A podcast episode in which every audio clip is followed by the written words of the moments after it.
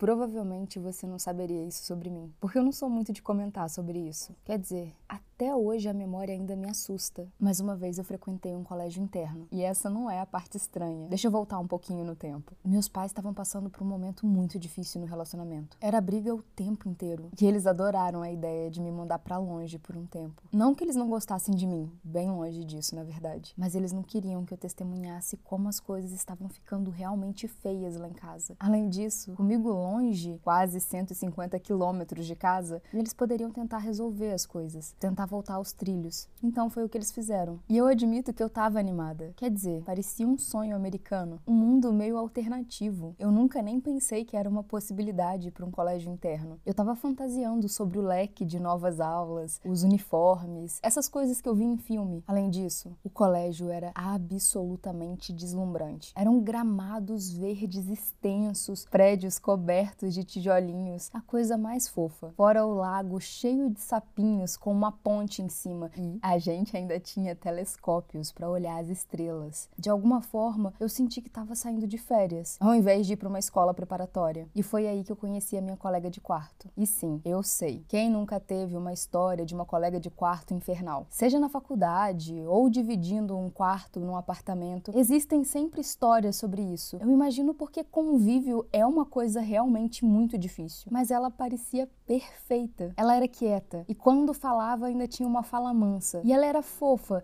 diferente dos meus amigos de casa, ela era muito educada. Ela era um doce e se chamava Ana. Ela mal parecia ter idade suficiente para estar no colégio. Eu lembro que ela me ofereceu para escolher qual lado do quarto eu queria dormir e ainda insistiu que eu ficasse com o armário maior, porque eu tinha muito mais roupas que ela. E ela prometeu que não pegaria meus lanches sem pedir. Quer dizer, como que a gente não ia se dar bem? Mas eu notei uma coisa enquanto a gente estava desempacotando as coisas. Ela estava arrumando a parte dela do quarto e tinha uma mala no pé da cama da Ana. Parecia uma antiguidade, uma mala de superfície de madeira e tiras de couro. A Ana se agachava para dar um tapinha leve na mala. No início eu pensei que talvez fosse, sei lá, uma coisa de boa sorte, sabe? Ou um tique nervoso. Tipo, eu fui pra escola primária com um garoto que batia com lápis na lateral da cabeça. Ele batia cinco vezes antes de começar a responder alguma pergunta de matemática. Mas então eu vi que ela estava dando umas batidas na mala de uma forma estranha, tipo um código. Era toque, toque, toque toque. Eu perguntei se estava tudo bem. Quer dizer, era bem estranho. Ela disse que sim e depois se levantou, como se nada tivesse acontecido. Depois da gente jantar naquela noite, todo mundo se reuniu numa sala de recreação. A gente estava fazendo uns jogos de volta às aulas. Nós construímos torres com palitos de dente e marshmallow, o que realmente não deu muito certo, porque a gente não parava de comer os marshmallows. Foi realmente muito engraçado, mas não pra Ana. Quer dizer, ela nem participou. Ela apenas ficou lá, com uma carranca na cara, como se a gente estivesse agindo como animais. E talvez estivesse tivéssemos. Mas honestamente, quem não ama marshmallows? Especialmente quando há uma fonte de chocolate envolvida, o que havia. De qualquer forma, ela voltou pro quarto, sem dizer uma palavra. E eu não tinha ideia do porquê. Eu até fiquei me perguntando se alguém tinha tirado sarro da cara dela. Não sei, talvez alguma garota tivesse sido rude. E aí, por volta das 10, eu me senti culpada o bastante para voltar pro quarto. Eu queria ver como ela tava, mas nem de longe eu tava preparada para a reação que eu teria. Ana tava sentada na cama. A mala tava aberta na frente dela. E como um reflexo, ela fechou a tampa quando eu abri a porta. Ela trancou a fechadura da mala e tudo. O que, que você quer? Ela me perguntou. Eu não quero nada eu disse a ela. Eu vim só verificar se você estava bem. Aconteceu alguma coisa? Seus olhos escuros se estreitaram em fendas, como se eu tivesse feito alguma coisa errada, suspeita. Ainda assim, ela não respondeu. Em vez disso, ela deu os tapinhas na mala. Toque, toque, toque, toque, toque, toque. Mas dessa vez eu não ia deixar de perguntar. O que, que tem aí? Eu perguntei. Ela olhou para a mala no chão e se levantou. E ao fazer isso, alguma coisa caiu da sua cama. Eu me movi rápido para pegar. Era preto e arredondado, menor que a palma da minha mão mão, mas a Ana agarrou a coisa antes que eu pudesse ver direito. Aquilo era um sapato? Eu perguntei, porque isso era mais ou menos o que parecia, um sapato de bebê. Mas, mais uma vez, a Ana não respondeu. Em vez disso, ela disse apenas como estava cansada e que precisava diminuir a luz do abajur da mesinha de cabeceira para conseguir dormir, afinal, ela não dormia na completa escuridão, blá, blá, blá. Depois disso, ela se acomodou e dormiu. Eu fui para a cama também, mas eu tava morrendo de curiosidade. Quer dizer, o que, que poderia estar tá dentro da mala? Drogas, armas armas, partes de um corpo, talvez trabalhos de conclusão de curso que ela vendia e não podia se arriscar que eu encontrasse.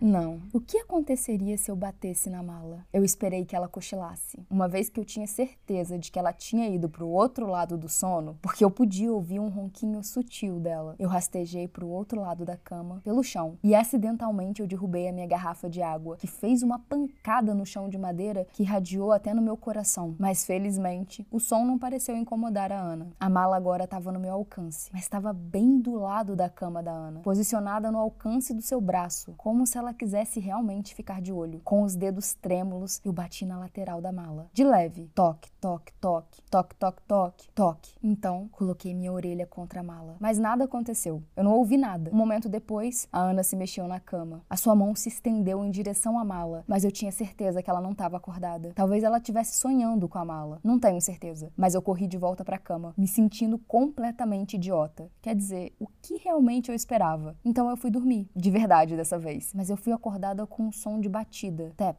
tap, tap toque, toque, toque. Isso trouxe arrepios para minha pele. Eu rolei pro lado e olhei para Ana, mas ela estava dormindo, com os olhos fechados e a mão segurando o travesseiro. O som havia sumido agora. Então eu apenas sonhei. Eu fui me virar de novo e foi então que eu vi, sentada ao pé da cama, uma boneca. Eu sei, parece completamente doido, tenho certeza disso, não vou negar. Como se o açúcar que eu comi do marshmallow tivesse alguma coisa a mais. A boneca tinha cabelos longos, de um louro dourado. Você provavelmente já teve uma boneca assim, ou a sua irmã tinha, ou prima. Não sei, essa boneca de cabelo dourado não é uma grande raridade. Essa boneca parecia ter uns 25 ou 30 centímetros de altura, embora ela tivesse sentada. A luz do abajur projetada no rosto da boneca fazia meus ossos gelarem. Ela tinha olhos amba. A cor ficava entre laranja e marrom. Ela estava usando um vestidinho laranja. Havia um corte na sua testa, uma fenda lateral, com cerca de 10 centímetros de comprimento. A questão é que eu estava tão exausta que eu caí no sono. O que eu sei parece muito suspeito, como se talvez eu tivesse sonhado a coisa toda. Eu até me perguntei isso também, principalmente porque quando eu acordei na manhã seguinte, a boneca não estava lá. A mala não se moveu e a Ana não mencionou uma palavra sobre a noite anterior. Porém, todo dia seguinte eu passei com uma sensação de estar sendo observada, não importava onde. Nas minhas aulas, enquanto eu almoçava, enquanto eu andava de um lado para o outro entre os prédios, eu fiquei olhando por cima dos ombros o dia inteiro, mas nunca houve nada para explicar a sensação. Essa sensação me incomodava de tal forma que eu voltei para o meu quarto. Fechei e tranquei a porta atrás de mim, aliviada por finalmente eu estar totalmente sozinha, onde eu poderia ter um pouco de paz. Mas quando eu me virei para a cama, eu não pude deixar de notar. A mala estava ali, sem vigilância. Essa era a minha chance. Eu tentei abrir a trava, mas a mala estava trancada. É óbvio. Mas era uma fechadura antiga, nada que um grampo de cabelo não pudesse solucionar. E eu já tinha tido a minha própria cota de prática enquanto eu invadia o armário antigo de bebidas do meu pai. Não demorou muito, praticamente nada. Apenas uma dobra no pino e alguns balanços de um lado para o outro e a trava abriu. Levantei a tampa. Eu sentia calafrios rasgando os meus braços, porque dentro da mala estava a mesma boneca do meu pesadelo. Então não era um sonho. Com aquele cabelo louro dourado, a testa rachada, o vestido laranja,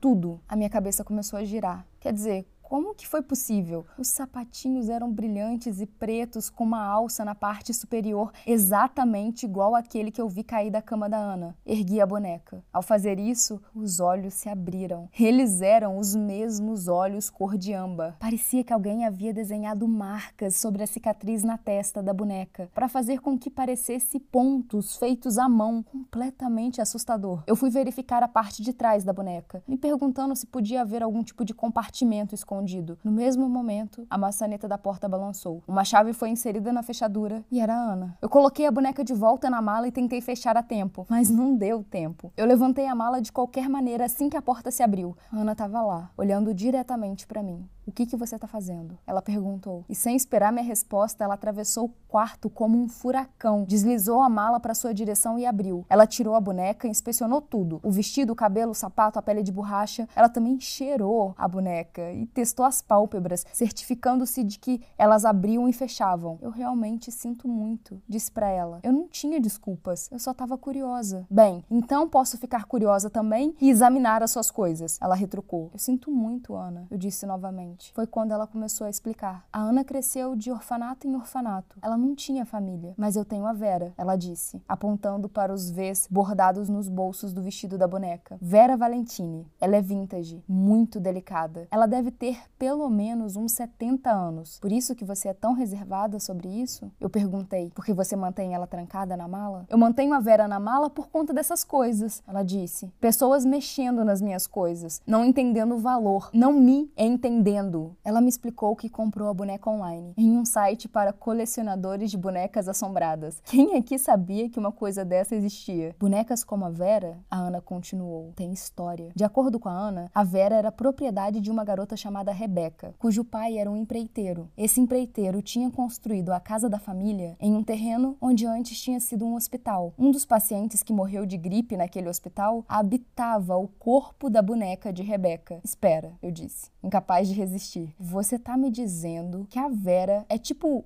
o Chuck e a Annabelle. Quer dizer, isso é muito doido. A Ana revirou os olhos. Isso não é Hollywood, ela me disse. Alguns espíritos que não conseguem fazer a passagem usam objetos como bonecas para serem seus vasos de comunicação. Não fazia sentido para mim, mas ela continuou, me dizendo que às vezes as bonecas fazem sons de assobios ou deixam bugigangas para trás. Olha, eu sei que parece incomum, disse a Ana, mas quando você é forçada a se mudar tanto quanto eu, ter uma boneca espiritual é a coisa mais próxima que eu tenho de uma família real. Meus olhos se fecharam. Quer dizer, era demais, era um exagero. Eu não acreditava em fantasmas ou energia espiritual de qualquer forma. Quer dizer, sim, era muito triste que ela não tivesse uma família ou proximidade com qualquer ser humano, mas essa coisa de boneca espírito, sei lá, isso me deixou assustada de verdade. E eu não estava acreditando em uma palavra da Ana. E aí foi quando eu perguntei como que a boneca tinha parado na minha cama na noite anterior. Ela me lançou um um olhar confuso, como se ela não tivesse ideia do que eu estava falando, o que realmente me irritou, porque eu não tinha inventado. A boneca estava na minha cama. Eu estava mais certa agora do que nunca sobre isso. Eu não tinha sonhado. Eu não fiz isso. A Ana insistiu. A Vera ficou na mala a noite toda. Meu rosto ficou quente. Eu levantei pra gente não discutir. Eu não fazia ideia do porquê ela estava mentindo. Tudo que eu sabia é que eu queria uma nova colega de quarto. Então, depois do jantar naquela noite, eu fui falar com a orientadora residente, mas ela estava em reunião então eu tinha que marcar uma consulta para o dia seguinte. Naquela noite, enquanto eu estava sentada na cama fazendo o meu dever, observei a Ana cuidando da boneca, escovando o cabelo, lendo uma revista para a boneca e trocando a roupa. Um dos compartimentos da mala era dedicado ao guarda-roupa e aos acessórios da Vera, coisas como livros de história, toalhas de rosto, joias, alimentos de brincadeira. Tão estranho. De qualquer forma, eu fui para a cama, dizendo a mim mesma que até o fim daquela semana tudo estaria acabado. Eu seria transferida para um novo quarto e aí estava tudo resolvido. Em algum momento daquela noite, eu me levantei porque eu precisava muito ir no banheiro. Nós éramos em 10 pessoas naquele dormitório e todos nós dividíamos um banheiro. Tinha chuveiros e vasos privativos, não era tão horrível assim. Eu me arrastei pelos corredores, que felizmente ficavam iluminados à noite. E ainda assim, foi muito assustador. O prédio estava completamente silencioso. Ninguém mais estava acordado. Passava das duas da manhã e você poderia ter ouvido o barulho de um alfinete cair. O banheiro tinha cerca de seis cabines. Depois que eu terminei, eu fui lavar as mãos e foi quando eu ouvi. O gemido vinha de uma das portas. Olhei por cima dos ombros, sentindo a mesma sensação que eu tive antes, de ser observada. Mas ninguém estava lá. Eu estava completamente sozinha. Eu respirei fundo e voltei para a pia. No mesmo momento, eu ouvi um som de risadinhas que causava arrepio na minha pele. Tava vindo do último reservado. O meu coração disparou. Mesmo assim, eu disse a mim mesma que era apenas a minha imaginação, apesar do arrepio no meu antebraço e do aperto no meu peito. A risada parecia vir de uma criança, como se alguém estivesse se escondendo, fazendo uma piada. Me aproximei do reservado. Eu estava tremendo da cabeça aos pés. A porta estava apenas parcialmente fechada. Eu chutei para abrir. Fez um baque tão forte contra a parede que o meu estômago até sacudiu. Olhei para dentro, ainda prendendo a respiração, mas a cabine estava vazia. A risada havia parado também. Eu me voltei para a pia e foi aí que eu vi algo pequeno e rosa perto da torneira. Não estava lá antes. Eu teria notado. Eu me aproximei alguns passos e aí eu consegui ver o que era. Uma mamadeira de plástico, como aquelas de boneca. Voltei pro meu quarto correndo. Abri a porta apenas para encontrar a boneca de novo, sentada na minha cama, seus olhos escancarados, sua boca curvada em um sorriso. Eu soltei um grito alto